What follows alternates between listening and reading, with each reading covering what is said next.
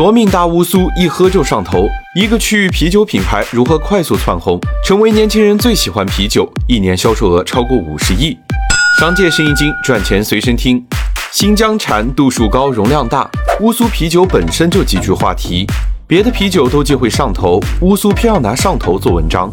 不管你酒量多高，在乌苏面前都是个弟弟。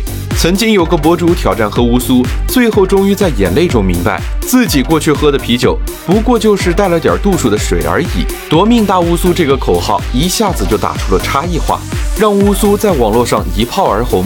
据说，当你举着乌苏吹瓶的时候，乌苏的英文字母正好倒过来，变成了弄死你们的拼音缩写。